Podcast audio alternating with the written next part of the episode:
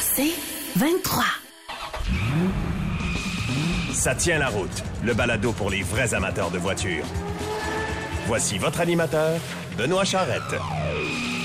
Salut tout le monde! Euh, autre émission de Ça tient la route cette semaine avec toujours Alain Mécana à mes côtés. Salut Alain! Monsieur Charrette, bonjour. Et on va avoir une émission euh, un peu d'extra cette semaine parce qu'on n'aura pas un, mais bien deux invités qui seront avec nous. On va avoir dans un premier temps Martin Taillandier, qui est directeur général de BMW Canbec. Euh, mais il est aussi président du conseil d'administration de la Corporation des concessionnaires d'automobiles de Montréal. Ah. Et on va parler de la situation chez les concessionnaires parce que vous le savez, il n'y a pas beaucoup de voitures dans les cours de concessionnaires. Les inventaires sont bas. Et ça fait plusieurs semaines qu'on se pose la question à l'émission, on vit comment avec ça? Puis, puis, puis combien de temps ça va durer? Puis quand on va recommander des véhicules, lesquels on peut commander, puis, puis comment est-ce qu'on peut entrevoir ce qui va se vendre pour essayer de correspondre aux besoins. Et comme euh, Martin Taillandier siège sur euh, la corporation, la, la, la, corporation des concessionnaires d'automobiles de Montréal, ben, il va pouvoir nous parler aussi de la situation ailleurs que chez BMW, donc avoir un bon portrait de l'industrie. Et on va avoir Georges Génie avec nous. Georges Génie, vous le connaissez probablement, il est directeur de l'Association pour la protection des automobilistes, l'APA. Ouais. Euh, et Georges, euh, on a eu des petites enquêtes. C'est sorti un peu partout, là, Ça mais fait Alain, mois que ça euh, traîne, ça ouais. fait pas mal de mois que ça traîne. Tout est en train de travailler quelque chose là-dessus, Ben, d'ailleurs. en fait, j'ai fait un dossier pour le Protégez-vous, la revue euh, Protégez-vous, au début de l'été sur les pratiques euh, suspectes des commerçants de véhicules automobiles neufs et usagés, parce qu'on le sait, hein, il y a, au Québec, il y a une particularité de la loi qu'il faut euh, que les prix affichés en publicité dans l'automobile soient les prix finaux payés par les gens qui achètent. Exact. Ce qui n'est pas toujours le cas ailleurs. Dans- ben, avant, on avait les frais de transport et livraison qui étaient ajoutés par la suite. Mais là, on a en principe, ils ont plus le droit. Et là, ils ont épinglé, ils ont euh, pincé il y a quelques semaines une quinzaine de concessionnaires qui, justement, avaient des frais cachés qui sont finalement illégaux parce qu'ils n'ont pas le droit de faire ça. Euh, on va en parler avec Georgini. Ça, c'est super intéressant. Et si les gens qui magasinent une, une voiture veulent savoir comment pas payer plus cher que, que le minimum possible, c'est une bonne Puis, euh, on- en tout cas, moi, je connais deux personnes qui se sont fait, euh, qui se sont pas fait avoir heureusement parce qu'ils ont été euh, directement à la compagnie. Un chez Honda Canada, l'autre chez Nissan Canada pour les Ouais, puis ils ont évité des gros sous. euh, des- Euh, et ils ont évité de payer des Mhm. frais que eux ne comprenaient pas. Alors, soyez vigilants là-dessus. Évidemment, on va avoir nos nouvelles dans quelques minutes. En essai routier, tu vas me... on, on va être chez Ford cette semaine. On en a-tu Ford routier. les deux, ouais? Ouais, ouais, ouais, ouais, ouais, Moi, j'ai un, Escape, euh, ben, j'ai un plugin en anglais, un, un- un hybride, hybride branchable. branchable. On a parlé Ouais. d'hybride déjà. Le branchable, est-ce qu'il fait mieux? C'est la question à laquelle je vais tenter de Et répondre. puis, je l'ai eu la semaine passée, fait que je vais pouvoir t'épauler là-dessus. Je viens tout juste d'aller le porter. Et euh, je vous avais dit que je parlerais du Bronco de mon côté, Oui. parce qu'on s'est attardé beaucoup la semaine dernière au GTI et au R, les deux Golf. Et euh, je vais vous parler du Bronco un peu plus en détail cette semaine. Alors, dans tes nouvelles, parle-nous ça, mon Alain. Qu'est-ce que tu as au menu? Ben, je vais faire un autre lien. Tu parlais de Bronco. euh, ça, on n'a pas besoin de revenir sur, sur la popularité des VUS et même Porsche se laisse euh, séduire par l'appel des sirènes dans ce créneau-là. Il y aurait un troisième VUS après le Cayenne et le Macan qui serait euh, dans les plans pour euh, d'ici aux prochaines années. On parle avant la fin de la, de la décennie, ce qui est quand même dans un cycle de génération automobile quand on parle en, en termes automobiles. Et il serait plus gros encore que les, les deux autres. Euh, donc, OK, si donc on, parle, on parle de trois rangées de balles. on parle de? VUS qui aurait effectivement 6 ou 7 places. Donc, si vous avez toujours refusé d'acheter une Porsche parce qu'il n'y avait pas assez de, de place à bord pour une équipe de hockey en entier, eh ben, c'est l'occasion jamais pour vous de, de penser à, à magasiner chez Porsche parce que euh, ce véhicule-là, euh, bon, bon, il n'existe pas évidemment. Il y a des esquisses qui ont été présentées, qui auraient en fait été présentées à des concessionnaires il y a quelques jours, des concessionnaires aux États-Unis. Euh, Porsche le présente ce véhicule-là comme un tout nouveau genre de véhicule qui serait à moitié berline et à moitié multisegment. Une autre façon de parler des VUS urbains. OK, là. là, on sera rendu avec un multisegment chez Porsche. Exactement. Euh, selon Ah bon? ce qui a fuité de cette rencontre-là, là, euh, le nouveau venu aurait un style très différent de ce que proposent les Cayennes et les Macans actuellement. OK. Un format plus près d'une fourgonnette. En fait, on parle de, de haillons très vertical, d'un format très vertical. j'ai entendu le mot en F chez J'ai Porsche. dit le mot en F. Horreur! Euh, et on parle de quelque chose, en anglais, ils disent un-Porsche-like, donc vraiment en, Ah ouais, ben, pas dire anti-Porsche, mais, contre-intuitif pour la marque Porsche. Oui, euh, nager à Euh, contre-courant. Exactement. Euh, selon les concessionnaires interrogés par des médias spécialisés américains, le véhicule serait animé probablement par une motorisation au moins hybride probablement branchable et au mieux électrique entièrement, euh, ce qui rendrait ce véhicule-là pas mal plus acceptable, étant donné que comme il serait mis en marché très près de la limite euh, per- permise, entre guillemets, là où on ne voudra plus vendre de véhicules à moteur strictement thermique, Ouais, ouais, au moins au Canada, peut-être même aux États-Unis, ça s'en vient. Euh, aux États-Unis, l'objectif, c'est que 50 des véhicules vendus en 2030 devraient être électriques. Donc, Il n'y aura pas juste un 6 en ligne Fait dans ce qu'on- véhicule-là. on a déjà, euh, je me Ou un six rappelle. boxer, je me- oui, évidemment. Je me rappelle quand la Cayenne, le Cayenne est arrivé, là, mon Dieu, les hauts cris des puristes de chez Porsche. Ouais. C'est quand même le véhicule qui a sauvé financièrement la compagnie. Ben, c'était l'objectif en plus Euh, Porsche. C'était Ouais. l'objectif et c'est avec cet argent-là qu'on a pu faire un modèle comme la Carrera GT. Ne faut-il Ben pas voilà, l'oublier? ben voilà, la machine. Sauf que là, on, dénature dans un autre sens. là. On s'en va dans l'espèce de véhicule familial multisegment qui va ressembler à une fourgonnette, qui Ouais. sera probablement pas uniquement à essence. Et... Non. Puis si on veut faire des liens, parce que Porsche, évidemment, est associé au groupe Volkswagen, Ben il y a oui. un modèle, euh, il y a un concept, il y a une idée chez Volkswagen de créer un modèle phare de grand format pour les marques de luxe, dont Audi et Bentley aussi, en plus de Porsche. Euh, le nom de code pour ce projet-là actuellement est Landjet, un avion de chasse terrestre. Ça se traduit tellement mal, mais c'est un gros véhicule qui pourrait être une berline ou un VUS selon ce qu'on met dessus, OK. mais qui serait 100% électrique et qui aurait comme 650 km d'autonomie. Donc, il y a des Et développements qu'on dans tous les pourrait voir sens. sous une forme ou une autre chez Bentley, Audi et eh, pourquoi pas chez Volkswagen. J'ai hâte de voir ça, une fourgonnette. Ou en tout cas, un gros VUS à 7 passagers chez Porsche. Quel nom ils vont trouver aussi? Parce que Euh, c'est- bonne loin de la vision d'origine de la marque. Bonne question. As-tu une date pour ça? Y a-tu un Ben, on dit d'ici 5 ans, parce que c'est le temps de développer. OK, tout le bon, on Donc, va euh, se donner du temps. ouais. OK, on va se donner du temps. Autre nouvelle. euh, le F-150 Lightning pourrait avoir tout ce qu'il faut à l'avant pour faire la fête.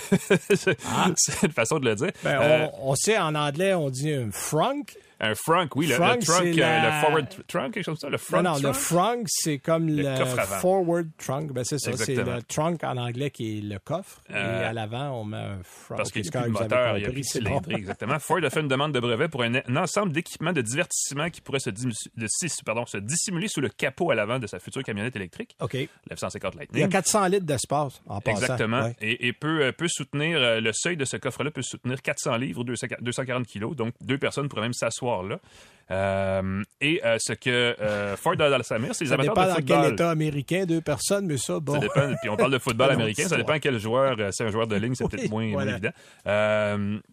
Euh, Ford fait un clin d'œil aux gens qui font du tailgating dans les, dans les stationnements euh, au football, entre autres. En français, on dit une fête d'avant-partie.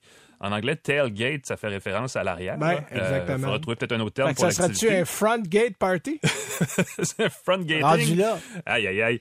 Euh, selon la demande de brevet de Ford, il serait possible d'ouvrir le capot et d'en extraire une table complète, ainsi que des enceintes euh, stéréo, deux enceintes Bluetooth sur lesquelles on pourrait évidemment faire jouer de la musique, la musique de son choix. En fait, on pourrait même faire un front et un tailgate party. On parce pourrait faire les deux. Il y a quand même une boîte à l'arrière. On pourrait faire un party tout court, essentiellement. C'est ça que tu es en train de nous dire.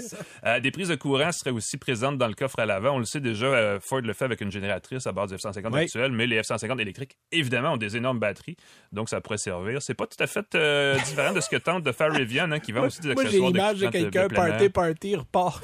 Il n'y a plus, Puis de de batterie. Ça, c'est un risque. pris dans le stationnement. Je suis sûr qu'on va lire ça. Je, je vois déjà les titres de journaux Mais c'est un nouveau, euh, c'est clairement un nouveau filon, là, ces accessoires électriques qu'on peut brancher à bord de son véhicule électrique, justement. Euh, surtout des véhicules comme ça, comme, comme le F-150 Lightning, qui va être un véhicule de travail aussi. Donc, des gens qui vont pouvoir brancher une perceuse ou quoi que ce soit pour travailler, là, évidemment. On Euh, peut ça même fournir de l'énergie à la maison. Ou, des enceintes, ou effectivement, éventuellement, Jusqu'à trois tout cas, jours. alimenter sa maison. Dix jours à temps partiel, c'est ce qu'on Ça annonce. dépend combien tu là. as de frigo puis de télé. Ben puis voilà, puis si tu allumes tout dans la maison en même temps, Mais, ça, euh, va, dé- ça va passer assez vite. On va voir ça. On va suivre ça quand le Lightning sera mis en marché. C'est à la fin de l'année prochaine. Ah, bon, bon, bon. Ben, De mon côté, moi, deux petites présentations. Euh, Polestar 5, parce que là, on a présenté officieusement. La 3 et la on- 4 sont pas là. là. Bon, la 3 et la 4, la 5 va arriver après. OK. Mais le precept, le, le fameux concept Oui. qu'on avait présenté, bon, ben la 5 se base beaucoup là-dessus. Euh, honnêtement, visuellement, ça a l'air. c'est- un mélange de Taycan puis de Tesla S. là. Euh, on regarde le modèle, puis il y a un petit peu des deux. Euh, on a laissé fuir une image officielle du côté de chez Polestar. Si on va sur le site, on trouve l'image. On explique un peu les grandes lignes. On donne pas de détails, par contre. On dit pas l'autonomie, on ne donne pas euh, la puissance du moteur. Euh, on se plaît à dire que le modèle va arriver probablement quelque part euh, 2023-24. Euh, mais avant ça, on va avoir la Polestar 3. On va avoir une Polestar 4 aussi. Donc, euh, mais on a, on avait vu à peu près de quoi avoir l'air ces modèles-là. Donc, on s'en va du côté du Polestar 5. Euh, on sait que le 3 et le 4 seront des VUS. Ouais. Euh, Ben oui, le pas le choix. 5, C'est lui, sera comme une grande berline. Alors, pensez euh, à la Taycan. Alors, euh, vous pourrez aller voir ça du côté de chez Polestar. On a officiellement présenté le modèle. Et on a également, en fait, on n'a pas officiellement présenté le Ranger chez Ford, Mais on a présenté le Ranger pour la Thaïlande, l'Afrique du Sud. Euh, bon, euh, prenez ça, euh, Les changez, changez un petit peu le modèle. Euh, on, l'a- on- on sait ici que ça va être un modèle 2023. Ah donc, bon. qui va arriver au courant de l'an prochain. Là, on a présenté cette nouvelle génération-là pour la Thaïlande, l'Afrique du Sud. Euh, on sait que ce sera toujours le moteur 4 cylindres 2.3 litres qui va toujours avoir 270 chevaux, 310 livres. C'est plus comme un rafraîchissement. C'est un rafraîchissement. Je dirais que c'est un. Il y a un peu de Maverick, il y a un peu de F-150. On, on a un petit peu plus large, 2 pouces, euh, un petit peu plus long. Euh, parce que là, évidemment, à chaque fois qu'on envoie quelqu'un en dessous, comme là, le Maverick qui devient tout d'un coup le plus petit, bon, ben, on s'organise pour que le plus petit soit un peu plus On grand. grossit le plus petit, ouais, on c'est ça. grossit le plus petit pour faire un peu le, le- le pont. Euh, on ne veut pas aller trop gros non plus. Il y a un F-150 Ouais. au-dessus. Donc, mais on reste avec les, les données qu'on a. On a rafraîchi l'intérieur. Euh, le dernier Sync 4 qu'on a chez Ford, on l'a mis dans le Ranger. Ah oui, ben Donc, voilà. il va avoir l'écran de 10 pouces de série. Puis l'écran vertical de 12 pouces là, qu'on commence à voir un peu partout chez Ford va se retrouver en option aussi dans ce modèle-là. Donc, euh, et le Sync 4 qui va très bien. Moi, on a eu Oui, l'occasion de l'essayer. Toi comme moi, Oui, on oui. l'a roulé.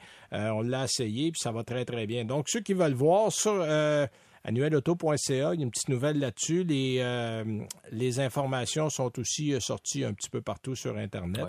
Mais on, a, on a amélioré le style. On a mis, entre autres, les lumières en C, les fameuses très, très lumières en C carré comme, comme véhicule, plus un peu comme carré le comme 950. véhicule. ouais. Exactement. Donc, ça, c'est un modèle qui va arriver comme euh, probablement modèle 2023. Donc, c'est des petites nouvelles pour ce matin. Nous, on va aller à une première pause et on revient tout de suite après avec Georgine.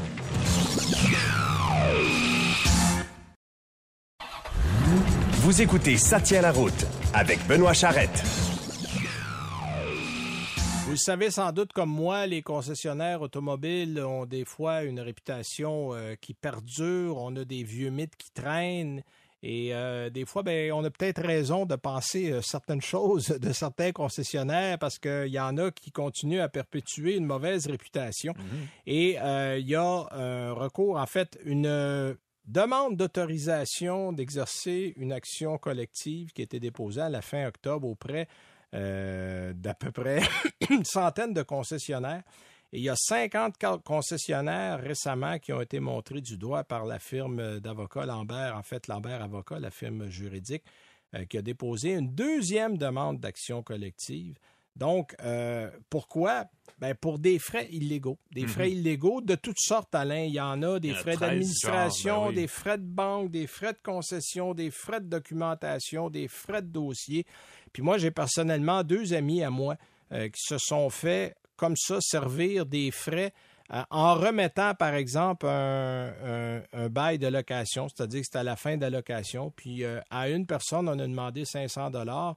À l'autre, pour d'autres raisons, il a demandé 300 dollars. Et ces personnes-là ont été assez vigilantes pour poser des questions. Ouais. Même Et si ils les ont frais ont des beaux noms, comme les frais bon départ. Oui, oui, c'est ça. ouais, c'est. Ouais, C'est comme donner un beau nom à une mauvaise herbe, ça reste une mauvaise herbe. Exact. C'est ça. Alors, pour en parler avec nous, on est le président euh, de l'APA, Georges Génie. Salut, Georges. Bonjour. Alors, Georges, on sait que vous êtes euh, le spécialiste de la question depuis euh, bien des années. Euh, Raconte-nous, on, on va se tutoyer, Georges, parce qu'on se connaît depuis assez longtemps. là. Je ne veux pas hésiter entre le vous et le tu. Euh, on, est presque des vieux amis, fait qu'on va se permettre de se tutoyer en ondes. Euh, Avec plaisir. Bon, alors raconte-nous, Georges, un peu comment cette histoire-là est partie, où on en est présentement. là. Il y a à peu près euh, euh, 12-13 ans, on a adopté une exigence au Québec euh, lors de la vente d'une auto d'occasion. Et c'était à la demande de, l'APA, mais aussi des, euh, du directeur de l'Association des marchands de véhicules d'occasion. OK, la me On avait remarqué l'arrivée de ces frais et ça fait pas seulement du tort à un consommateur qui finit par payer plus cher que le prix annoncé ou plus cher que le prix qu'il a négocié pour le véhicule. Ça fait du tort à tous les autres commerçants qui annoncent dans, le même, dans la même région. Exact. Par exemple, prenons, prenons le cas d'un Dodge Grand Caravan. C'est c'est pas quelque chose de rare. Là. Non, non, modèle populaire, on le sait. Exact. Alors, si moi j'annonce un Dodge Grand Caravan, prenons d'une année quelconque, 2017, puis je l'annonce à, à 20 000 ou 19 995, Mais euh, une fois que le deal est conclu, j'ajoute un 595 dollars de frais. Ça veut dire que mon prix final est de l'ordre de 20 500 à peu près. Ben oui. Mais tous les autres concessionnaires dans ma région qui annoncent un véhicule entre 20 et 21 000 dollars sont défavorisés. C'est moi qui reçois tous les téléphones. Mhm. Et finalement, mon prix final, c'est le même prix qu'eux autres. Alors, il y a un consommateur qui a payé trop. Il y a trois ou quatre marchands qui ont subi un tort. Alors, on s'est mis ensemble, il y a eu une table de concertation, on a adopté une exigence euh, au Québec, le prix tout inclus, tout compris. Il y a juste les taxes qui devraient être en dessus. Oui, parce que maintenant, dans les prix qu'on annonce au Québec depuis un certain nombre d'années, les frais de transport et de préparation sont inclus dans le neuf, dans, le prix qu'on indique. La totale, exactement. Mais c'est ça, exactement. Ce qui, est, arrivé, ils se sont dit au départ, on va, on va euh, tenter de faire ça comme par par étapes. La Mhm. première étape, c'est la voiture d'occasion. Entre autres parce que les directeurs de l'association des voitures d'occasion de l'époque, qui était un avocat, étaient très forts sur la Oui, Maître de- Clich, euh, Richard Clich. puis, bien. euh, ben oui, qu'on j'ai bien voit connu. Que vous êtes là depuis un bout. aussi. Oui, je trahis mon, je trahis mon âge. Un vétéran, un vétéran. Alors, Maître Clich a comme euh, fait des réformes, il a aidé à, à faire une importante réforme. Là, euh, l'Office a, nous- a continué à nous convoquer avec les, les représentations des manufacturiers d'auto. Mhm.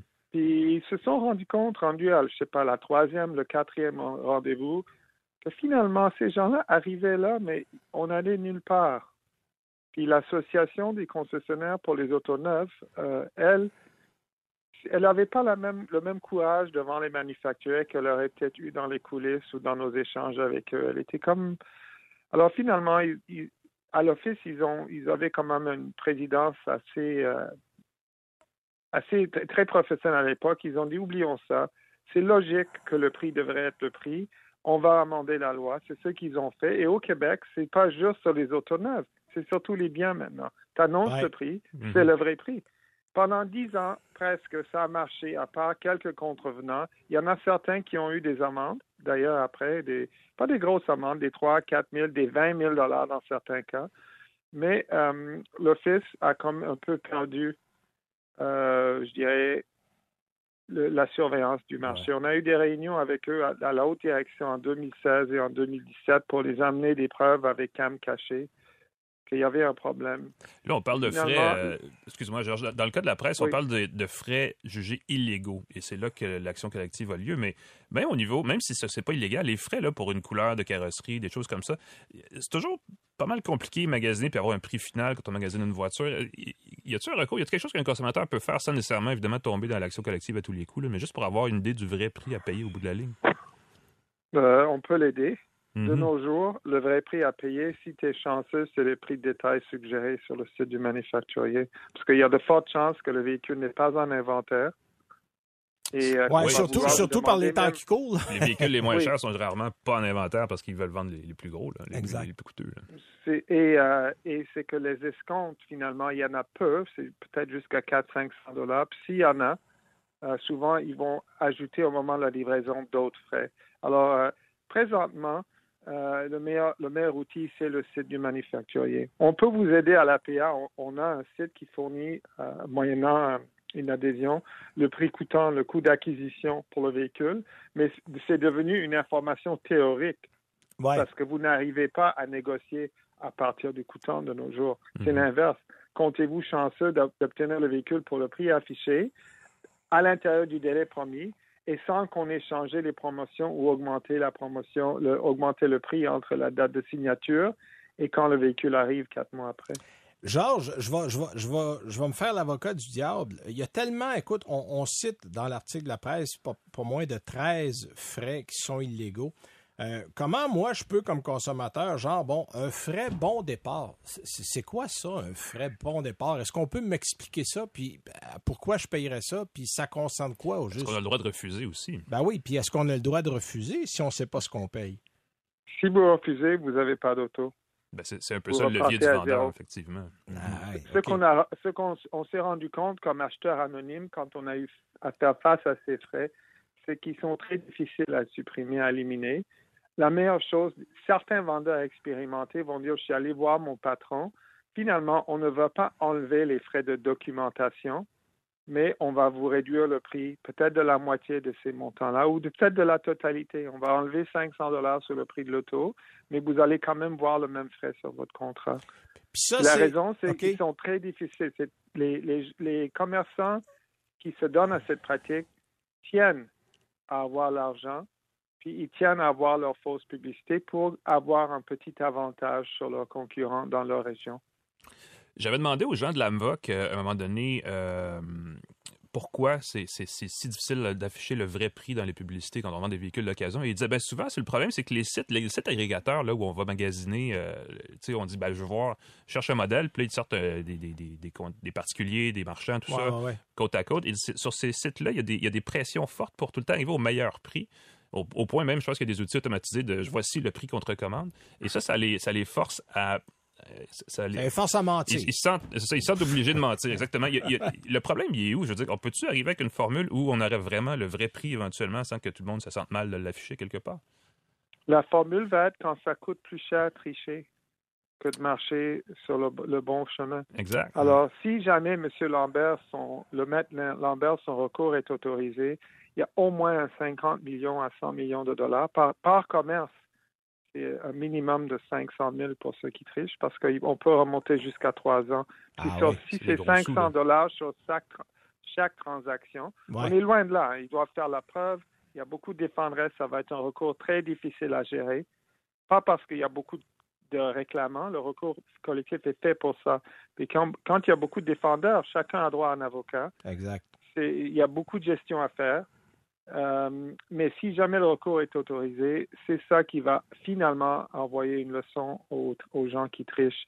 Je suis, à mon avis, l'industrie a couru après, mais je trouve ça triste parce qu'en attendant, euh, il y, a, des commerçants intègres, honnêtes, qui ont ben dû subir les conséquences ben d'une euh, concurrence déloyale. C'est toujours ça le problème, c'est la minorité qui paye pour... Euh, c'est la majorité qui paye pour la minorité, là. c'est toujours le même principe. On peut imaginer avec cynisme que les gens vont dire, bah, ils vont bien trouver une autre façon de nous chercher l'argent, il y a une autre façon. Mais s'ils ont droit, pourquoi pas? Trouve la façon. Mais ben affiche un prix honnête. Mm-hmm. il faut dire que dans le neuf, les marges que les concessionnaires font sur la vente d'une auto en tout cas jusqu'à la COVID, parce que de nos jours, tout est bouleversé. Oh Mais jusqu'à récent, les marges étaient trop faibles. Les manufacturiers avaient réduit la marge entre le prix de détail et le, prix, le coûtant mais le concessionnaire s'attend toujours à son 1000 dollars ou 1500 dollars. Oui, puis les, puis les programmes d'escompte de dividendes des constructeurs ont fondu comme neige au soleil. Là, euh, oui. ça, après, moi, je me rappelle, parce que j'avais parlé avec des constructeurs comme Chrysler, après la, faillite de, de, Chrysler en 2009 et les années qui ont suivi, là, 11, 12, 13, là, euh, ça va pas été. Il y avait eu beaucoup de ventes, mais on avait beaucoup réduit les programmes. Et euh, là, évidemment, parce qu'il n'y a pratiquement pas de modèles sur la route, euh, les programmes sont extrêmement rares. Donc, ce que tu es en train de nous dire, Georges, c'est que les, concessionnaires s'inventent un peu des façons de se laisser un peu plus d'argent dans les poches. Oui, mais que si tout le monde suivait les règles et tout le monde avait un prix ben oui honnête, on n'en aurait pas besoin. Et les deux associations ont manqué aussi. Alors, c'est pas juste l'État, c'est aussi les deux associations de commerçants, l'AMBOC et la CCAQ, ont comme laissé aller la chose. C'est curieux parce que M. Poetti, c'est une personne qui, normalement, et son association, ils n'ont pas peur de parler pour leurs membres de les défendre devant les médias. Mais dans ce dossier, il, dit simplement que c'est un litige. On ne commente pas. Et normalement, euh, la CCAQ, quand elle est confiante, quand elle, elle croit à ses membres, elle commente. Elle ne dit pas que c'est un litige. Oui, oui, effectivement. il, y a, un malaise, là, on le sent, là, je pense.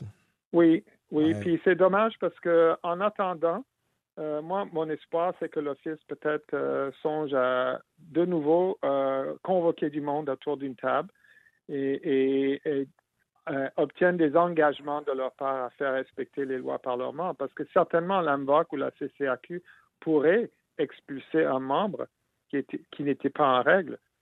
Exact. Ils, Ah, ben ont oui. la possibilité. Ah, ben, les deux ont des codes parce que si on découvre, ben oui, si on découvre sans ambiguïté qu'il y a des gens qui ont euh, qui ont transgressé la loi, ben il faut, faut agir parce que s'il n'y a pas d'action de prise, euh, ces gens-là vont recommencer le lendemain matin. ben oui. là. Il n'y a pas de conséquences. Donc on se dit ben on va continuer, c'est tout. Écoute Georges, un remercie, un grand merci pour ton temps et euh, on va se tenir en contact parce que cette histoire-là est en on est en plein dedans. Évolue rapidement. Euh, ça évolue rapidement, comme Alain le dit, et euh, je pense qu'il va falloir faire un suivi. Alors, un grand merci pour ton temps, puis on se dit à la prochaine fois. À la prochaine. Salut, merci, merci. Alors, c'était Georges Génie de l'Association de la protection pour les automobilistes, l'APA. Nous, on va à une petite pause et on revient avec un deuxième invité, Martin Taillandier, euh, qui va nous parler de la situation chez les concessionnaires automobiles au niveau des ventes. Vous voulez plus de balado? Abonnez-vous à votre balado préféré sur Apple, Spotify ou Google. Vous écoutez Ça tient la route avec Benoît Charrette. Tiens, avant d'aller plus loin, on fait notre petite promo chaque semaine pour euh, les gens qui veulent écouter l'émission Ça tient la route. On peut aller sur Google, Spotify euh, et, et Apple, Par les plateformes, Ben oui. ou aller sur le site du 98.5 FM. Dans la section balado, vous allez avoir Ça tient la route. Alors, on a une petite auto euh, animée, tout ça, on ne peut pas le manquer. Ou vous pouvez aller sur annuelauto.ca chaque semaine. euh, quand on met la balado en onde euh, ou disponible, on l'envoie sur le site de annuelauto.ca. Et le dimanche, au 98.5, entre euh, 19 et euh, 20 heures, on a l'émission qui est présentée, donc vous pouvez l'écouter aussi à la radio. On va aller à notre petite chronique Écolo Auto avant de passer à notre prochain invité. Cette semaine, Écolo Auto, on va parler de VinFast. Peut-être que vous avez entendu parler ou pas de VinFast. C'est une compagnie vietnamienne. Parce que j'ai eu des gens qui m'ont envoyé des courriels cette semaine, disent compagnie chinoise. Non, non, non, ce n'est pas chinois, c'est vietnamien. Euh, c'est une marque dont on entend parler depuis plusieurs années. Mais là, il va arriver au Canada. C'est ça la grosse différence. euh, dès l'an prochain, donc c'est pas dans 5-6 ans, c'est là, là, ça arrive en 2022. Euh, c'est euh, en fait c'est l'ancien PR de Jaguar Land Rover. Oui, c'est ça, c'est des gens connus dans John. Lindo, Mhm. qui va être le PR de VinFast. Donc, ça démontre le sérieux de l'histoire. Il va y avoir deux modèles qui vont arriver, le VF35E, E, en fait, le VF E35 et E36. Le premier est un VUS compact de luxe, électrique, faut bien le dire, euh, qui va s'attaquer à un modèle comme le Audi e-tron ou le Tesla Model X. Donc, ça vous donne un peu l'idée Ouais. du format. Parce que VinFast, c'est un fabricant de voitures. Faut pas, euh, VinFast est un fabricant de voitures. Ça sonne comme une compagnie qui surveille les, euh, les, les- les véhicules volés, mais c'est effectivement. Non, mais ça, on dirait que c'est un service pour revente automobile, Ah, mais effectivement, c'est une marque de voiture. Et euh, le, le second VUS électrique va être encore plus spacieux, euh, qui va arriver avec trois rangées.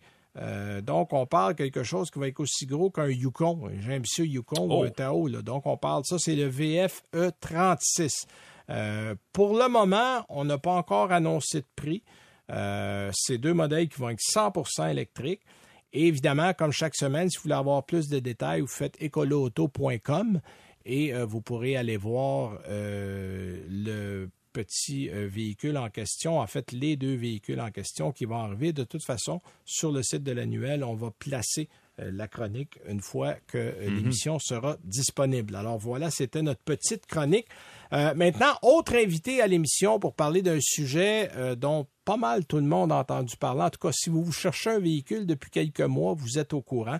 Euh, on le sait, les inventaires sont bas en concessionnaire, en concession, mais ça ne veut pas dire qu'il n'y a pas d'auto. Euh, il faut juste repenser la façon d'acheter un véhicule. Il faut être un peu plus patient. faut acheter le véhicule que personne ne veut acheter? Est-ce que c'est ça la solution? Ben, probablement que notre invité va avoir des réponses. Mhm. C'est le copropriétaire de BMW Centre-Ville. C'est aussi le président de la Corporation des concessionnaires automobiles de Montréal, Martin Taillandier. Bonjour, Martin.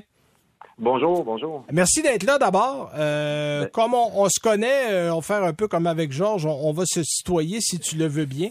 Euh, Oui, parfait. Bon, parfait. Alors, euh, d'abord, euh, parle-nous un petit peu de la situation parce que, bon, tu es chez BMW, mais en siégeant aussi sur la, au siège de la Corporation des concessionnaires automobiles de Montréal, tu as aussi un bon portrait de l'ensemble de l'industrie. Comment ça se passe en ce moment? Si on résume, disons, les six mois qui sont passés versus les six mois qui s'en viennent? Ben, en fait, euh, effectivement, tout le monde est, très affecté par la, diminution de véhicules en inventaire. Euh, ça, va un petit peu aussi par marque. Il y a des euh, les, marques américaines, euh, les grands Américains semblent être plus affectés encore que les autres. Maintenant, tout, tout, le monde l'est jusqu'à un certain point. C'est sûr que dépendant à qui tu parles, quand on parle avec les fabricants, ils nous parlent d'un retour progressif à partir du troisième quart l'an prochain. ce matin, dans le Global Mail, il y avait un article qui parlait de 18 à 36 mois avant un retour à la normale. Fait qu'il y a un petit peu tout le monde a son opinion là-dedans. Euh, si je me fie euh, à nous, euh, mettons à mon fabricant, on parle vraiment de Q3, Q4 l'année prochaine. OK, donc on, parle de, de l'automne de l'année prochaine là, pour un retour à la normale. Mais bon, je le disais en entrée de jeu, ça veut pas dire qu'il n'y a pas d'auto, là, parce qu'il y a des gens qui se disent Ah, euh, on va laisser faire. Euh, on peut prendre des commandes. Les usines fabriquent des véhicules. on n'est pas arrêté. On est ralenti, mais on n'est pas arrêté. Ben, ben, c'est un petit peu ça la nuance qu'il faut faire. Parce que, évidemment, typiquement, euh, on avait dans les, je dirais, les quatre dernières années, en inventaire, dépendant de la grosseur du, concessionnaire, mais 200, 300, 400 véhicules en inventaire. En ce moment, on est plus dans des eaux de 50 à 100. Il y a des véhicules qui arrivent à toutes les semaines. De, puis, euh, à un moment donné, il ne faut pas se leurrer, c'est des véhicules, c'est pas nécessairement des véhicules, euh, on entend aussi euh, un petit peu, bon, ben, c'est des véhicules que, que personne veut ou qui n'ont pas les bons équipements? Pas du tout. Ben, c'est des véhicules de, de toutes sortes. Puis, évidemment, les fabricants ont tendance à, à essayer d'envoyer les meilleurs vendeurs en premier là, euh, pour, pour, effectivement euh, aider leur, leur, réseau de concessionnaires. Il y a des, il y a des constructeurs aussi, euh, Martin, qui disaient qu'il y avait peut-être des composants qui seraient, ou certains véhicules qui n'auraient pas tous les composants souhaités au niveau de l'électronique, entre autres. Est-ce que c'est le cas? Eh oui, c'est le cas. Effectivement, c'est le cas. nous, nous-mêmes, chez, chez, chez BMW, on, a présentement une composante électronique qu'on attend puis là, ils vont, ils vont pouvoir relâcher euh, les, les, véhicules parce qu'il y a une, un composant dans le véhicule qui fonctionne pas. Puis ça, euh, euh, c'est assez fréquent. ça peut aller des essuie-glaces au, haut-parleur du radio. OK. On, est large. Mais là, ce que, ce que tu me dis, Martin, c'est que chez BMW, on attend que le véhicule soit complet avant de le vendre. Parce qu'il y a certains concessionnaires, certains constructeurs comme GM et Ford, parce que les Américains, corrige-moi si je me trompe, ont été particulièrement touché par la pénurie de puces. Euh, on a vendu des véhicules. Bon, euh, GM a annoncé récemment que certains modèles de VUS, y compris les, pick-up Silverado, n'avaient pas de siège chauffant. Euh, qu'on allait rétro, rétroactivement remettre ces sièges-là peut-être l'an ben, l'an prochain quand on aurait les morceaux. mais on annonce que certains véhicules sont incomplets. Est-ce que c'est le cas chez vous, chez BMW? Et si oui, est-ce qu'on avertit le consommateur avant qu'il achète le véhicule? Oui, ben dans tous les cas. Ben, il y a le premier cas où, euh, bon, je parlais des glaces tout à l'heure, il n'y a pas question. de non, ça, ça, ça va assez mal, effectivement. On les veut. Après ça, il y a la deuxième option qui est celle que, tu viens d'expliquer, c'est-à-dire que la composante manquante est installable par la suite, donc un siège chauffant, quoi que ce soit. Alors là, on va offrir aux clients euh, deux, choses. Un crédit ou l'option d'attendre puis de le faire installer plus tard, dans les deux cas, pour qu'ils prennent possession du véhicule immédiatement. OK. Et troisième cas, c'est pas sécuritaire, mais c'est pas possible de l'installer euh, par la suite. Alors là, on va offrir aux clients. Est-ce que vous voulez continuer la commande en vous donnant un crédit ou vous, pourrez, vous préférez arrêter et, et donc pas prendre possession du véhicule? OK, donc, OK, il y a des options qui sont offertes. Donc, le, parce que, bon, le client devrait, évidemment, obligatoirement être avisé, d'une part, mhm. euh, et devrait avoir un choix. Donc, là, ce que tu me dis, c'est que chez vous, on le fait bien. Euh, donc, les gens ont le choix. Euh, l'autre question, je me posais, bon, je parlais des Américains tantôt, mais les différents tours de table que vous avez eus à la corporation, est-ce qu'il y a des constructeurs qui sont un petit peu dans des chaussures plus confortables que d'autres, qui s'en sortent un peu mieux versus d'autres qui commencent à trouver que la, pénurie est lourde et pénible à supporter? Oui, bien, ce qu'on commence à comprendre, en fait, c'est que les fabricants qui ont réussi dès janvier, quand la pandémie a, commencé, là, en Asie, en Europe, euh, au mois de janvier, mars, peu importe. Oh, en Italie, moi je me rappelle, là, moi je revenais du Texas, puis Mhm. on parlait beaucoup de l'Italie parce que on croyait au début qu'en Chine, c'était comme c'était comme pour rester en Chine, là, tu sais, que ça resterait en Asie. Puis quand c'est arrivé en Italie, on s'est dit, whoop, whoop, whoop, whoop, là, il y en a ailleurs, ça peut être un problème, là, effectivement. Fait que C'est rapidement devenu un concours à ceux qui allaient avoir des euh, capables de, de- de- de- de- de- un petit peu mettre de la pression sur leurs fournisseurs pour avoir les- ces fameux microprocesseurs-là ou microchips, euh, appelons-le comme ça, euh, Ouais. euh, en quantité suffisante. Parce qu'il y a beaucoup, beaucoup de fabricants qui faisaient de la fabrication qu'on appelle just on time. Ben oui, c'est, en fait, c'est bon la norme, c'est la norme dans Ouais. l'industrie automobile. Il y a à peu près personne qui a plus que 30 jours d'inventaire. C'est ça. Et, et ils sauvaient beaucoup d'argent de- d'entreposer, manutentionner, de- d'avoir à gérer. Je pense que d'après moi, le modèle euh, en a pris un petit peu pour son rhume. là. J'ai l'impression qu'il y a pas mal de, de- de fabricants qui vont venir à, à une méthode euh, un petit Ah peu ben, moins euh, il y audacieuse. a plusieurs constructeurs qui ont annoncé qu'on faisait re- qu'on faisait reconstruire des entrepôts effectivement pour Exact, pour euh, Toyota entre autres avait acheté comme un, an de plus là. Euh, après Fukushima là, après le, le- le- fameux euh, Oui, ça, c'est un tsunami. autre genre de problème. ouais. Euh, c'est un autre genre de problème, mais on avait connu ce même genre de problème-là en Oui. 2011 et eux s'étaient promis de ne pas recommencer ça deux fois. Donc, on avait pris certains, euh, cer- on avait fait certains gestes pour éviter ça. Euh, donc, ce que tu nous dis, c'est que finalement, ceux qui ont été prévoyants euh, ont été Oui. capables de s'en sortir un peu mieux.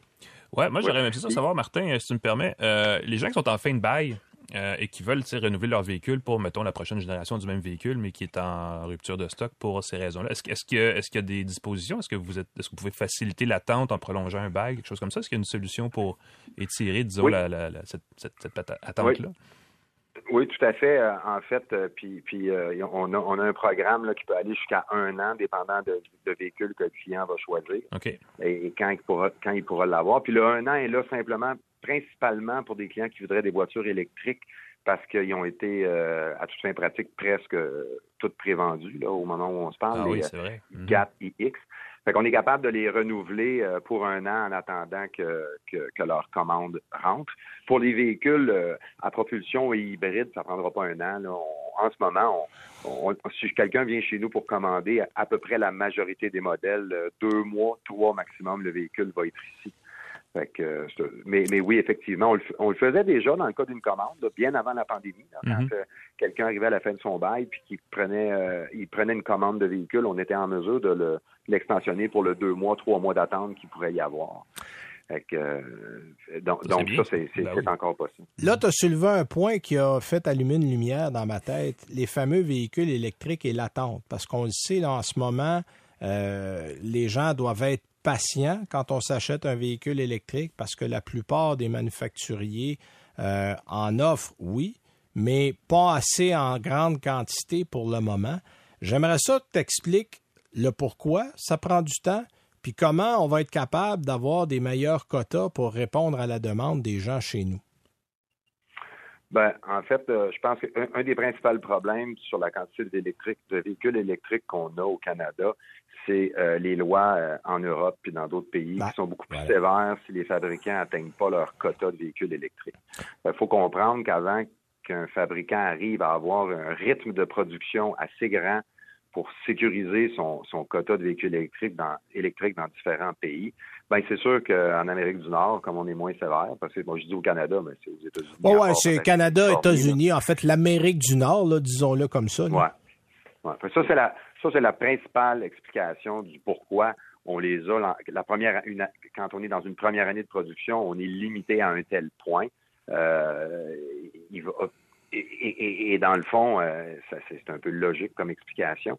Ceci étant dit, euh, comme chez nous, dès 2023, là, ça va être euh, le, le, le va être beaucoup plus grand. Là, on- ils vont livrer, on devrait avoir, euh, je sais pas pour ma part, j'ai une quarantaine de i4 de vendus, une trentaine de iX, puis ils vont, ils vont les avoir en 2022, les clients. OK. Fait que ça, ça, ça c'est. Donc, ça, c'est la bonne nouvelle. Mais Ouais. j'imagine que en tant que concessionnaire, ça doit parfois être frustrant de dire bon ben moi là j'ai perdu X nombre de ventes sur un modèle en sachant très bien que j'aurais pas à en vendre le double, mais que je les ai juste pas. Euh, puis que les gens vont euh, peut-être aller acheter autre chose ailleurs parce qu'ils veulent pas attendre puis qu'ils n'ont pas ce temps-là dans leur vie. Eh, oui, exactement. Puis d'où, d'où le, le, le, ce qu'on disait il y, a, il y, a, deux minutes avec l'extension de bail d'un an. C'était un petit peu pour répondre à cette problématique-là. Okay. À savoir de ne pas perdre le client, le garder à l'intérieur de la marque, puis euh, être en mesure de livrer son véhicule. En même temps, tu sais, demain matin, on veut commander une Tesla, on a un peu le même problème. Là. Et, ah, ben, c'est, c'est généralisé, là, là effectivement. Tu sais, c'est un peu particulier euh, tout ça. Là. Ça, puis ça combiné au, au à l'autre phénomène qu'on vit, c'est l'auto-usager, là, qui est, qui est, ouais. euh, qui est artificiellement euh, un petit peu artificiel. Du, du, vu, quand on livre pas d'auto neuve, on reprend pas d'usagers. Donc, il manque d'usagers. Et là, le prix des usagers n'a -hmm. jamais été aussi haut. Euh, et, et, en fait, c'est un peu contradictoire. Il n'y a jamais eu de meilleur moment pour vendre sa voiture usagée, en autant qu'on trouve la voiture qu'on veut conduire neuve.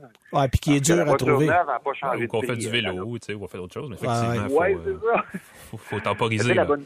Mm -hmm. la... Ouais, non, mais, mais puis la vraie vie, c'est ça. C'est que les voitures neuves, eux, ils n'ont pas augmenté de prix. Là. Les voitures neuves, c est, c est, le prix est déjà, il est déjà. Le prix est fixé, donc, là, effectivement. Oui, Exact. Et tandis que, tu vois, Car Gurus ont dit, euh, je pense que c'est hier, quelque chose comme ça, 31% d'augmentation de, de, prix euh, dans l'usager ouais. euh, à travers le Canada. Ah non, non, je, je euh, les, beaucoup de voitures d'occasion valent plus cher cette année que l'an dernier.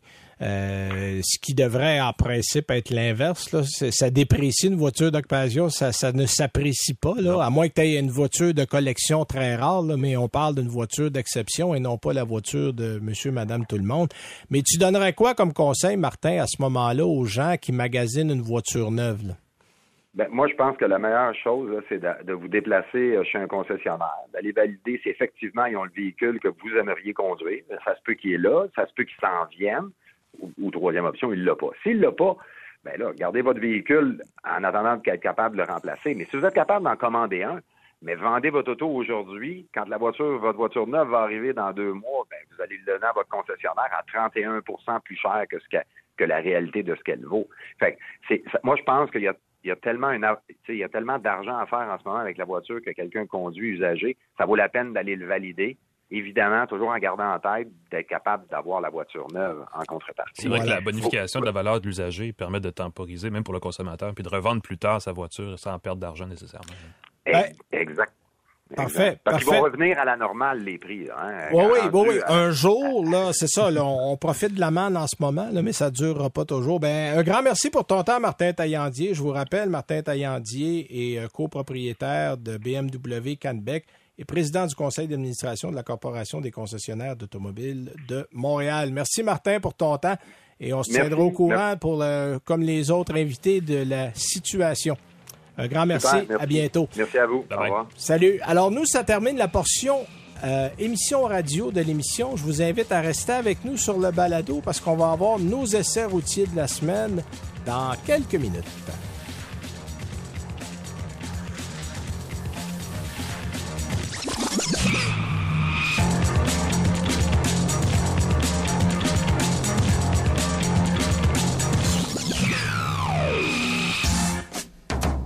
Ça tient la route. Un balado C23 produit par le 98.5. Abonnez-vous à Ça tient la route sur Apple Balado, Spotify ou Google. C23. Vous écoutez Ça tient la route avec Benoît Charrette. Alors, notre portion balado de cette semaine. Oh oui, euh, on est entre nous autres. Pour les membres exclusifs du balado de Ça tient la route. alors, on est en essai routier. Ouais. Euh, et on est chez Ford cette semaine, mon cher Alain. C'est correct, ça. Euh, toi, tu t'es promené dans un Ford Escape hybride branchable ouais. que j'ai aussi essayé la semaine dernière. Et la semaine avant, j'avais le nouveau Bronco. Oui. Pas le Bronco Sport, le Quatre Bronco tout court, 4 Ouais. portes, le Outer Bank. Oui. Parce qu'il y a six versions. Euh, donc, euh, je te laisse décoller avec ton Bien modèle euh, Escape, puis après ça, on embarquera dans le Bronco. On, a déjà, on avait déjà parlé ici il y a quelques semaines de l'Escape hybride tout court, parce Oui. qu'il y a l'Escape, Escape hybride, et là, il y a maintenant le Escape hybride rechargeable. C'est comme ça que Ford l'appelle, son plug-in ou son Mhm. branchable, dites-le comme vous voulez. Euh, il arrive, j'ai quasiment à dire, le goût de dire, il arrive dans la province du Québec en premier. Il arrive au, au Québec et en Colombie-Britannique surtout, en termes de Pourquoi? location, parce qu'on a des aides à l'achat du Voilà, gouvernement. exactement. Euh, l'aide gouvernementale fait une différence. L'escape branchable ne coûte pas tellement plus qu'un escape à essence régulier. Euh, j'en parlais il y a d'ailleurs une semaine ou deux avec des amis qui sont en fin de bail sur un escape 2016. Euh, et la différence sur leur mensualité est la suivante. Ils payent actuellement 425 par mois pour leur véhicule et le nouveau branchable leur est offert à 450 par mois. Ah oui, c'est pas, c'est vrai que c'est pas grand C'est négligeable. Euh, et si, pour, pour, pour, traduire ça en bon vieux PDSF, là, c'est, euh, avec l'aide gouvernementale, l'escape branchable revient à 33 244 sur un modèle d'entrée de gamme. Ouais. Ce qui est correct pour un petit VUS compact. Exact. Euh, en échange, ben, on obtient un petit VUS qui a peut-être seulement deux roues motrices, mais il ne consommera pas vraiment plus dans le pire des cas que 5 litres au 100 km. J'aimerais même dire à peu près 5,5 si on le branche pas. Ça, c'est en mode strictement ben, hybride. c'est ça, parce que j'ai fait les deux. Moi. Exact. Je vais te revenir avec mes euh, chiffres. Ben, évidemment, dans le meilleur des cas, si on fait 20 km par jour, on, on peut atteindre le zéro si on se branche parce que l'autonomie est d'une quarantaine de kilomètres. Mais dans la plupart des cas, en moyenne, euh, je dirais de 3,5 à 4 litres au 100 km, c'est la consommation bon, moyenne que vous pouvez. Moi, je l'ai branché aussi souvent que j'ai été capable de le faire. Mhm.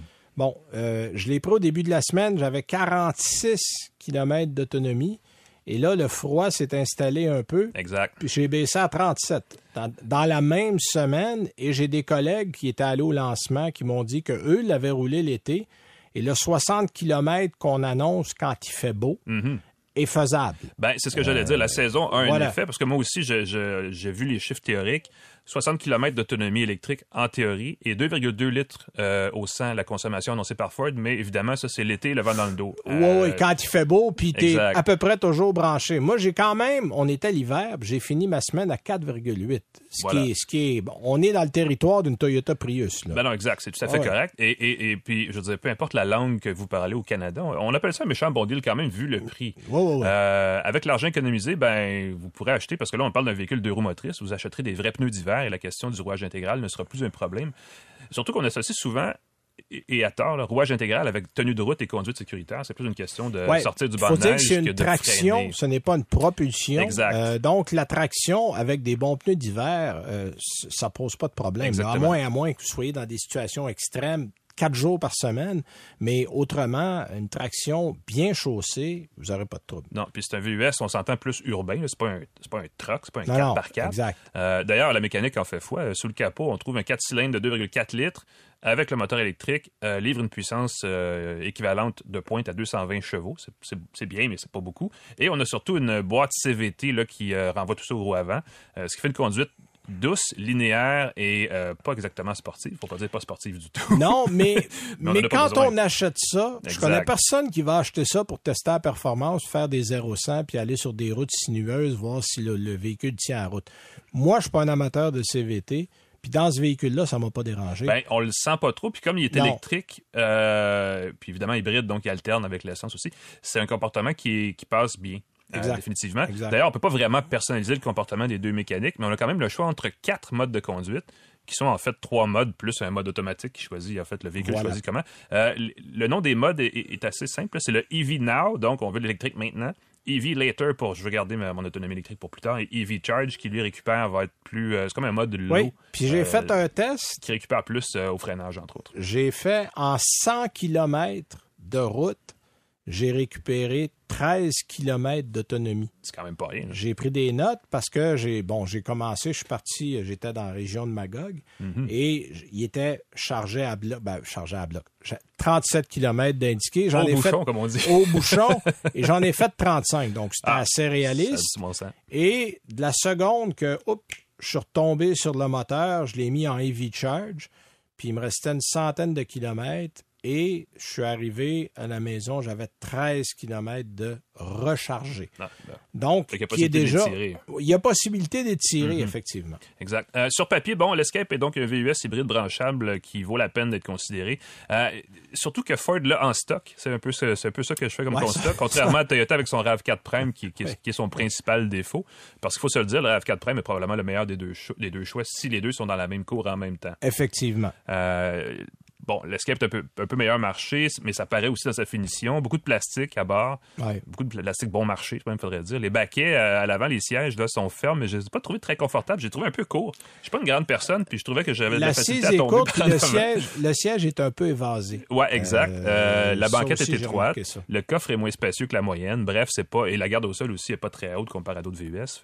mais je trouve que pour le prix, et l'économie que vous allez faire, euh, c'est un véhicule qui en vaut largement la peine. Très rationnel. et il y a en bonus, on l'a dit tantôt, le système Sync, l'interface multimédia, qui est tout à fait efficace et qui n'est pas euh, qui prend pas toute la place. Il y a des boutons. On peut changer la climatisation sans avoir à peser quatre fois sur l'écran tactile. Donc on n'est pas tombé dans le tout numérique, là, ce que moi j'apprécie. C'est peut-être mon âge euh, qui parle, là, mais, mais effectivement, il y a encore un bouton pour changer les stations. Il y a encore un bouton pour le volume. C'est du gros bon sens. Là. On veut.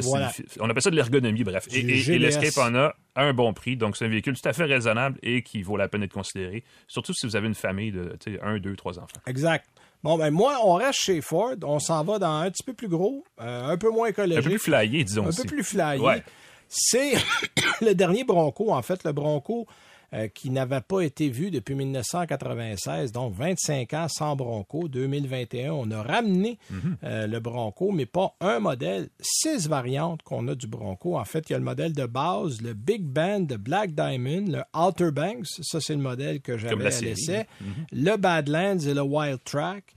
Et on peut, pour chaque version qu'on achète, ajouter euh, ce qu'on appelle l'option Sasquatch.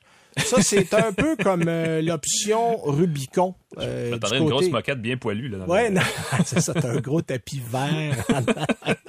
en fait, l'option Sasquatch, c'est un peu comme l'édition Rubicon chez euh, Jeep. Ah oui, donc plus de hors-piste. Euh, plus de hors-piste. Ceux qui veulent vraiment exploiter le véhicule pour le hors-piste, euh, il y a déjà pas mal tout ce qu'il faut. Là. Le Outer Bank, j'avais, disons, le Outer Bank est probablement le meilleur compromis. Mhm. Euh, vous avez des pneus assez agressifs qui vous permettent d'aller en route, mais ce ne sont pas les plus agressifs. Par contre, ils sont assez silencieux pour que ce ne soit pas terrifiant de rouler sur du pavé tous les jours. Alors, j'ai trouvé l'idée assez bonne d'y aller dans le milieu. Il y a deux moteurs. Le moteur de base, c'est le moteur que vous avez dans le Ranger, le 4 cylindres 2 litres, qui fait 270, en fait, qui fait 300 chevaux euh, dans ce modèle-là. Et moi, j'avais dans le modèle à l'essai le V6 2.7 qu'on trouve dans le F-150, le modèle EcoBoost, ah qui est à 335 chevaux et surtout 410 livres-pieds de coupe. Ça doit être une autre bébite avec un V6. C'est une autre bébite, mais il y a une chose qu'il ne faut pas oublier 2189 kilos. Ah, donc. Ah oui, ben c'est ça. C'est pesant, cette chose-là, parce qu'un Jeep, que moi je trouve déjà assez lourd, à 1991 kilos. Fait qu'on a quand même 200 kilos ou presque de plus donc, euh, le V6, c'est pas trop là-dedans. Mhm. Euh, il fait du bon travail, il est capable de se débrouiller euh, très bien, puis la boîte à 10 rapports fait un travail vraiment très, très bon dans le véhicule. évidemment, comme bien d'autres véhicules tout-terrain, monter, descendre, ça demande un petit peu d'exercice parce que le saut est assez haut.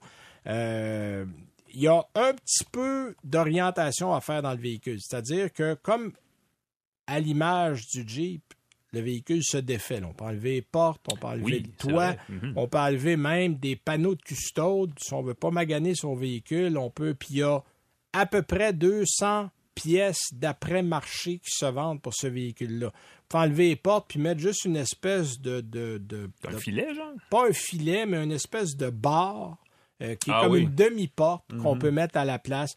On peut remplacer des panneaux, remplacer la calandre, remplacer les pneus, bon, etc. Je pourrais continuer comme ça 10 minutes. Euh, évidemment, euh, il y a un prix à tout ça. Hein? Ça se fait pas euh, pour vos beaux yeux.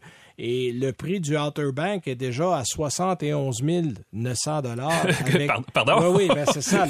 Alors, j'avais à peu près 9 000 dollars d'options. par exemple, il y avait des sièges en cuir à 2 295 dollars. L'ensemble de luxe qui est à 3750 dollars, qui comprend l'écran tactile de 12 pouces. Le fameux écran vertical. Le fameux écran vertical, un système B&O, Bang Olufsen, un régulateur de, vitesse adaptatif, des caméras 360 degrés, un volant chauffant, bon, euh, et etc., etc. Donc, on avait tout ça dans le véhicule. On dirait quasiment un Lincoln à ce prix-là, en fait. Oui, sauf que quand tu n'es pas dans un. Non, mais c'est ça, la finition n'est pas la même. Mais, les gens m'ont beaucoup parlé. Est-ce que c'est plus le fun à rouler qu'un Jeep? Sur la route, oui. sur le pavé, sur les, surfaces asphaltées, c'est un véhicule qui est plus confortable que le Jeep. Mhm. Est-ce qu'il est meilleur que le Jeep en route? Là, je vais laisser les spécialistes se prononcer. J'ai pas fait un route assez. C'est pas euh, évident qu'il est meilleur que le Jeep sur qu'un Wrangler, par exemple. Moi, les le- gens qui connaissent les deux, les roches, et je me fie ouais. sur la parole de gens qui les ont essayés euh, dans, dans, des, dans des situations euh, vraiment là, assez extrêmes. Mhm. On dit que le, le Jeep a encore une longueur d'avance sur le Bronco. Bon, cela dit, il est possible de personnaliser, vo- personnaliser votre Bronco. Il y a des pneus de 35 pouces Ah oui, disponibles. Oui. Euh, on peut lever le véhicule, changer la suspension. Donc, vous pouvez probablement l'équiper pour aller euh, monter l'Everest de reculons. Là. Le problème, c'est qu'après ça, vous devez aller rouler sur une vraie route. Et là, ça risque de moins être... Moi, j'ai déjà Ouais. fait un Québec-Montréal sur des pneus de 35 pouces, un véhicule préparé pour la route. Avec des gros blocs, là. Ouais, J'avais hâte d'arriver. C'est long en titi. Non, Mm-hmm. non, que c'est- on dirait qu'il avait laissé la suspension euh, chez le concessionnaire, puis je m'en venais. C'est les pneus qui euh, servaient de suspension. Mais cela dit, euh, ça se vend, ça va se vendre. On peut, il y a des couleurs complètement éclatées, assez de versions pour plaire à tout le monde, de la personnalisation qu'il n'y en a jamais eu du côté de chez Ford. Et c'est un modèle iconique, là. il faut le dire. Le Bronco, ça représente euh, un mode de vie, euh, au même titre Ouais. que Jeep représente un mode de vie. Donc, ceux qui s'ennuyaient de ce genre de véhicule-là vont être parfaitement heureux. Euh, c'est assez dispendieux, mais cela dit, euh, si vous prenez un véhicule comme le Jeep Gladiator qui vous l'équipez, vous êtes à 75 000 aussi. Alors, est-ce qu'on s'est mis dans le prix des autres? Oui. Ah oui, et en passant, notre V6, euh, en bas de 12 litres au 100, vous n'y pensez pas. Ah. Ça, ça boit beaucoup, beaucoup, mais ça travaille bien. C'est surtout qu'à 2000, presque 200 kilos, ben, vous avez un véhicule qui est lourd, donc vous allez payer pour. Cela dit, est-ce que je le recommande? Absolument. Euh, véhicule intéressant pour ceux qui aiment ce genre Pour de la clientèle visée, ouais, exactement. Voilà, exactement. Alors voilà, ça met fin à notre émission. Euh, je vous invite à rester avec nous parce qu'il y a d'autres balados. On va être là, nous, avec euh, d'autres émissions la semaine prochaine. D'ailleurs, je vais parler la semaine prochaine euh, du euh, Santa Fe hybride branchable que j'ai à l'essai cette semaine, euh, Ah. donc du côté de Hyundai. Et on aura d'autres invités. Merci à Jean-Christophe Ouellette qui s'occupe de la mise en onde. Toujours. Et je vous dis rendez-vous à la semaine prochaine. Salut! Salut tout le monde. Vous voulez plus de balado? Abonnez-vous à votre balado préféré sur Apple, Spotify ou Google.